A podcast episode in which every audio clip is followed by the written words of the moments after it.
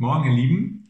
Es gibt im Englischen das Sprichwort, when you are in Rome, do as the Romans do. Oder wenn man das auf Deutsch übersetzt, wenn du in Rom bist, dann tue es so, wie es die Römer tun. Und dieses Sprichwort will uns natürlich sagen, wenn wir irgendwo in der Fremde sind, vielleicht im Ausland, in einer fremden Kultur, dann sollten wir uns der, der Kultur und den Menschen in dieser Kultur ein Stück weit anpassen. Ich war als Jugendlicher in Frankreich ein Jahr lang und äh, Frankreich ist jetzt nicht so großartig anders als Deutschland, aber es gibt doch beispielsweise ein paar andere Essgewohnheiten in Frankreich. Man isst in Frankreich mehr Käse und, und ganz viele verschiedene Käsesorten und dieser Essgewohnheit habe ich mich angepasst. Ja, ich habe mich also quer durch das französische Käsesortiment probiert. Ja, wenn du in Rom bist, dann tu es so, wie es die Römer tun. Und wenn du in Frankreich bist, dann tu es so, wie es die Franzosen tun. Und im, im, Umgang mit anderen Kulturen ist das sicherlich ein sehr guter Ratschlag, dass man sich ein Stück weit anpasst.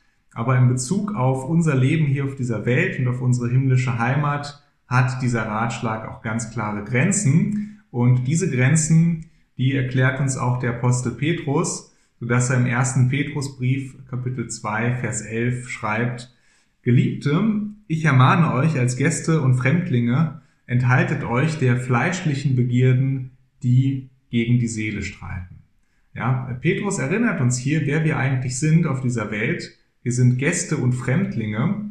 Andere Bibelübersetzungen, die sprechen auch von Pilgern oder äh, etwas altmodische Bibelübersetzungen, die sprechen von Beisassen also von Menschen, die in einem Land leben, aber eigentlich gar kein Bürgerrecht haben und nur irgendwie geduldet sind in diesem Land.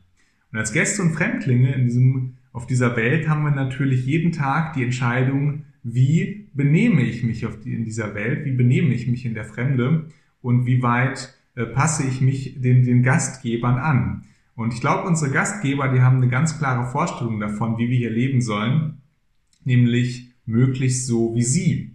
Ja, wenn wir das machen, dann kommen wir nach weltlichen Maßstäben sicherlich ganz geschmeidig durchs Leben. Ja, wenn wir einfach alles mitmachen, was es so, so mitzumachen gibt und äh, wenn wir uns möglichst unauffällig verhalten. Die Bibel sagt uns aber, macht das nicht. Die Bibel sagt uns, enthaltet euch der fleischlichen Begierden.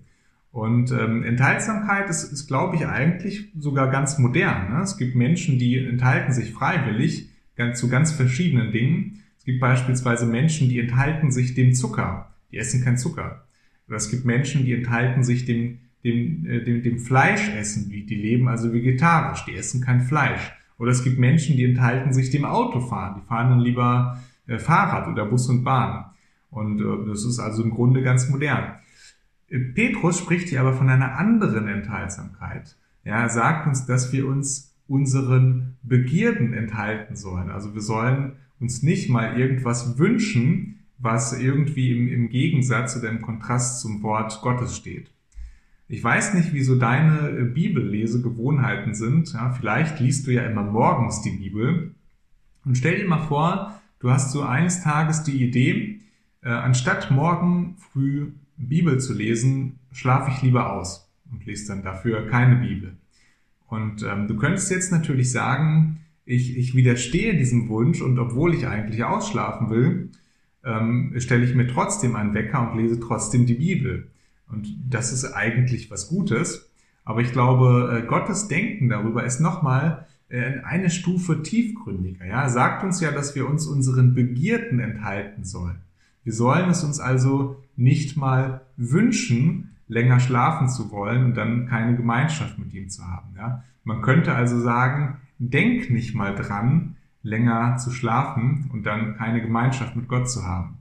Äh, versteht mich nicht falsch, ich will, ich will, ich, ich gönne jedem hier sein, seinen Schlaf, aber wichtig ist, glaube ich, dass wir ähm, in Bezug auf unsere Wünsche einfach schon solche Wünsche nicht zulassen und ähm, die Sünde so im, im, im Keim ersticken ja, dann leben wir anders als die Menschen auf dieser Welt. Jetzt ist natürlich die spannende Frage, wie machen wir das? Wie können wir denn uns unserer Begierden enthalten? Wie können wir denn uns irgendwelcher egoistischen Wünsche enthalten? Manchmal können wir das ja überhaupt nicht steuern, was wir uns wünschen. Ich denke, die Antwort ist, dass wir unsere egoistischen Wünsche durch etwas anderes ersetzen müssen, nämlich durch das Nachdenken über Gott. Denn wenn wir uns viel mit Gott beschäftigen, dann haben wir auf der einen Seite ganz praktisch weniger Zeit, um uns um irgendwelche egoistischen Wünsche zu entwickeln. Und auf der anderen Seite, wenn wir viel uns mit Gott beschäftigen, viel Gemeinschaft mit ihm haben, dann wird Gott auch unser Denken verändern und ähm, solche Wünsche überhaupt nicht entstehen lassen. Und dazu möchte ich uns ermutigen, das zu machen. Ich habe es schon als, als ein Beispiel gesagt, aber jetzt möchte ich es auch nochmal als einen, einen konkreten Schritt nennen auf dem Weg dahin. Ja, lasst uns morgen früh den Wecker stellen und, und äh, möglichst Bibel lesen und Gemeinschaft mit Gott haben. Ja, Gott segne dich dabei.